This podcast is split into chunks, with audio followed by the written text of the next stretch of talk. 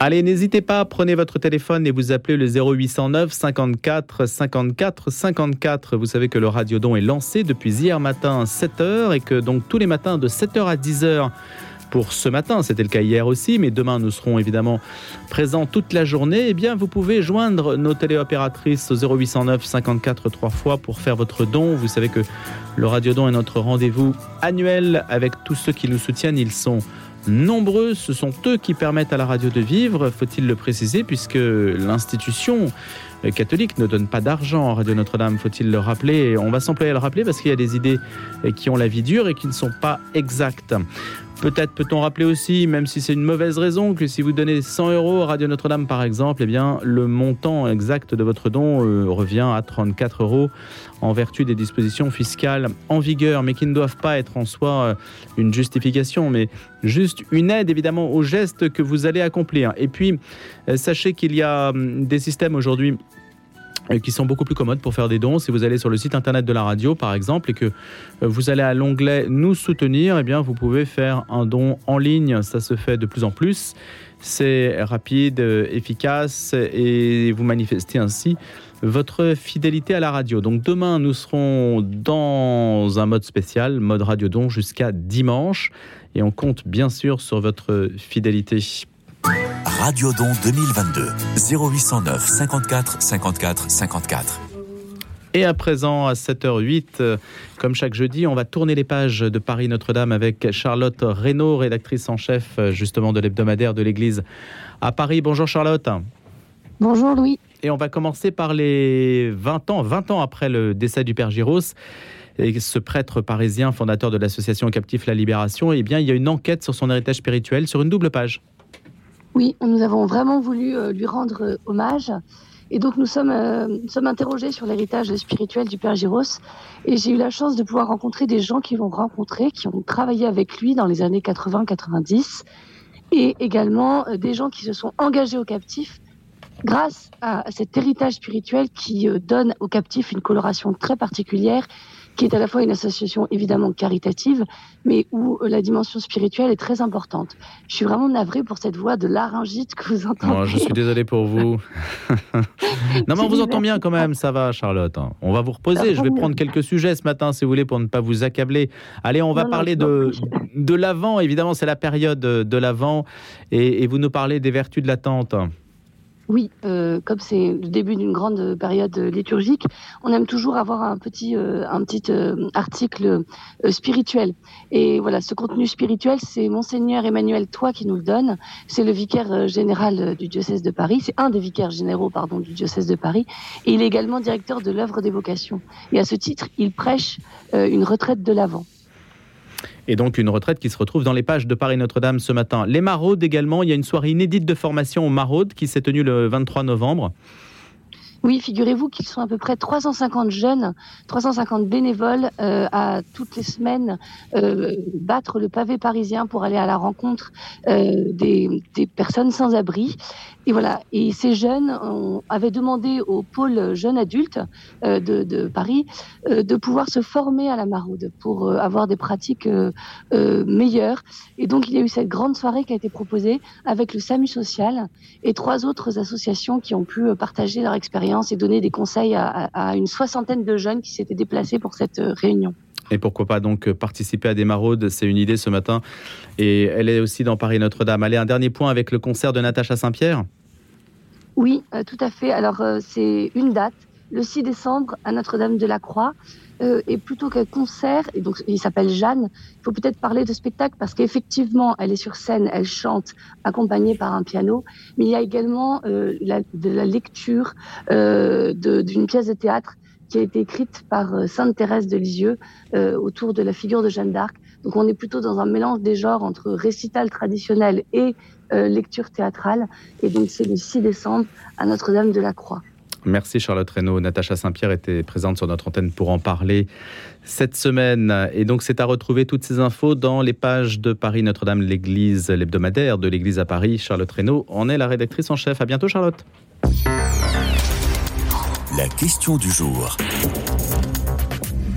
Un buste de Simone Veil a été inauguré dans les jardins de l'Assemblée, l'Assemblée nationale bien sûr, 48 ans après le vote historique de la loi qui porte son nom et dans le cadre du, enfin dans le cadre, pas vraiment dans le cadre, mais on peut dire en marche plutôt euh, du débat sur la constitutionnalisation de l'IVG, un sujet euh, toujours sensible dont on va parler ce matin avec Clotilde Brosselet, qui est directrice éditoriale des éditions Première Partie, essayiste. Bonjour Clotilde. Bonjour Louis. Bonjour. On va commencer par ce sujet parce que c'est vrai qu'il y a beaucoup de répercussions à cette constitutionnalisation. Pour savoir ce que vous en pensez, c'est le principe de la question du jour. Est-ce que ça, est-ce que c'est une, est-ce que c'est un non-événement ou un événement euh, très fort? Je pense que c'est euh, finalement un non-événement parce que c'est un événement purement idéologique et politique.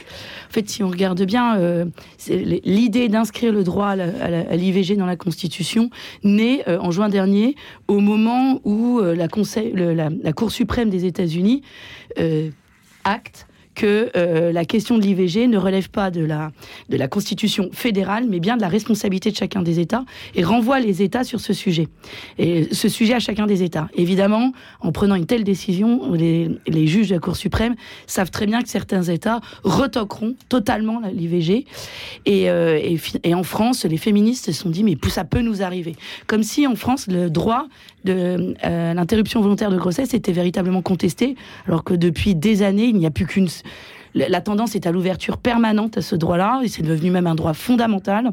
C'est même allé extrêmement vite d'ailleurs dans les, les, dispositions qui ont consisté à déverrouiller même l'accès, à le rendre encore plus accessible, comme Exactement. par exemple la suppression de, de, la détresse. La suppression de la détresse, l'ouverture de l'allongement de la durée de, de cette possibilité d'agir de 12 à 14 semaines voilà, de grossesse. Et euh, je crois que profondément, le droit à l'IVG n'est absolument pas remis en cause en France. Il y a véritablement en revanche un changement de nature, c'est-à-dire que la loi Veille au départ est une loi d'exception qui dépénalise, et aujourd'hui c'est devenu un droit fondamental donc on voit bien qu'il y a eu une inversion totale de l'intention initiale de la loi. Mais je pense qu'aujourd'hui, euh, c'était, euh, c'est un coup politique en fait. Et on le voit bien au moment où c'est, la France insoumise qui a été soutenue par une grande majorité parlementaire. L'ensemble des partis l'ont soutenue, en tout cas dans leur majorité euh, de chacun de ces partis. Et, et on voit que la France insoumise profite de cette journée parlementaire de niche où elle peut apporter une proposition de loi, renonce à certaines autres propositions Hein, comme celle de l'interdiction de la corrida, l'augmentation du SMIC. C'est-à-dire la France insoumise renonce à une proposition de loi qui augmenterait le SMIC pour pouvoir inscrire l'IVG dans la Constitution. Et puis il y a aussi la question euh, de la, la, possibilité pour les soignants non vaccinés de revenir travailler. Et, euh, et là, on, on, voit toutes ces femmes des, euh, parlementaires, députées, sortir de l'hémicycle en chantant l'hymne des femmes et en disant, voilà, et en annonçant que nous sommes le premier pays à inscrire cette loi dans, dans la Constitution. Donc Alors, reçu, c'est une mesure en fait théâtrale, mais complètement en théâtrale, parce que un, si on veut vraiment qu'elle creuse, voilà, complètement creuse, parce que si on veut que la, le, le, droit à l'IVG soit inscrit dans la Constitution, à partir du moment où c'est une initiative parlementaire, il va falloir que le Sénat soit d'accord, et, une fois que les deux chambres seront d'accord, il faudra passer par un référendum. Alors, objectivement, je pense que quand même il y a d'autres questions peut-être plus importantes à poser aux Français, et on voit bien que finalement ça a été l'occasion pour l'ensemble des partis politiques de se positionner. Certains se sont étonnés que le Rassemblement national vote cette loi avec une grande majorité. Moi, je pense que c'est là une des dernières étapes de la normalisation du Rassemblement national. Renaissance, le parti de la majorité, euh, je ne sais plus trop comment il faut l'appeler aujourd'hui, euh, l'a soutenue. Aurore Berger avait déjà, avait elle-même, hein, qui est la, la, chef de file des parlementaires de la majorité aujourd'hui, elle-même avait une proposition, cette proposition de loi euh, à proposer dans les semaines à venir. Elle y renonce pour soutenir celle de la France insoumise. Je pense que dans un parlement extrêmement déchiré, c'est l'occasion pour tous les parlementaires de montrer qu'ils peuvent encore faire semblant de légiférer, en tout cas. Un dernier mot, Clotilde Brosselet. Euh, évidemment, on ne peut pas faire parler Simone Veil, mais son buste maintenant regarde les parlementaires. Même si elle ne fut pas députée à l'Assemblée nationale, sa voix ne retentit pas moins de manière inoubliable. C'est ce qu'a dit la présidente de l'Assemblée, Yael Braun-Pivet. Est-ce qu'on peut la faire parler, Simone Veil Cette statue, ce buste? Maintenant qu'il est inauguré, qu'est-ce qu'elle dirait sur la constitutionnalisation En fait, je crois qu'on l'a fait parler dans tous les sens. C'est-à-dire que les anti-IVG disent que c'était une loi d'exception, qu'elle ne serait pas d'accord aujourd'hui. Les pro-IVG en font euh, véritablement une égérie de l'émancipation de la femme. Euh, je crois qu'il vaut mieux la faire taire et je crois qu'il faut prendre le. Pourtant, le, il y a un film sur elle. Il y a un film sur elle, qui, alors, que beaucoup d'élèves d'ailleurs vont voir avec leur classe. Mais je crois qu'elle est représentative d'une époque, Simone Veil. C'est la femme de l'Union européenne, c'est la femme de la dépénalisation de l'avortement. Voilà, mais peut-être que nous sommes dans une autre époque. Aujourd'hui, oui, le droit à l'avortement n'est pas euh, remis en cause en France. Euh, en revanche, il y a des inégalités d'accès à l'avortement. Mais je crois que, en tant que catholique, on ne peut quand même pas nier que derrière ça, derrière ces effets de manche, ces effets d'annonce idéologique, il y a véritablement une souffrance des femmes, une difficulté des femmes aujourd'hui. Et puis, s'il faut bien un homme et une femme pour faire un enfant, même si c'est un couple qui ne dure que le temps d'une relation sexuelle, il faudrait qu'il n'y ait qu'une femme euh, pour euh, avorter. Et finalement, euh, cette émancipation des femmes sur la question de l'avortement, moi, me choque profondément. Comment parce impliquer les pose, Exactement. Elle, elle, en fait, elle supprime à l'homme toute responsabilité. Mm. L'émancipation de la femme déresponsabilise l'homme. Je trouve ça absolument fou. En tout cas, on voit que c'est un sujet qui pourrait avoir de multiples déclinaisons et, qui suscite beaucoup d'interrogations encore, qui ne sont pas forcément abordées. elles sont abordées. Le sujet est abordé sous l'angle du, exclusivement du droit. Du droit, exactement. C'est-à-dire en France, plus il y a d'avortements, plus les femmes sont émancipées. Mm. Alors que je crois que l'émancipation des femmes passe déjà par la protection de la femme, le fait que de qu'elle puisse prendre une, euh, une décision libre aujourd'hui, sans avoir de pression justement masculine. Et souvent on dit que euh, jusqu'à présent les femmes euh, elles sont passées de l'oppression de leur mari à l'oppression de leur patron. Je crois que l'avortement reste finalement la, grossesse non désirée reste une constante dans ces questions-là. Et finalement l'éducation sexuelle serait déjà immorale sur ces questions-là serait déjà à mon avis un premier pas bien plus important. Merci Clotilde Brossolet de nous en avoir parlé ce matin. Vous êtes éditrice à première partie et essayiste. À bientôt Clotilde pour une prochaine question du jour. À très bientôt.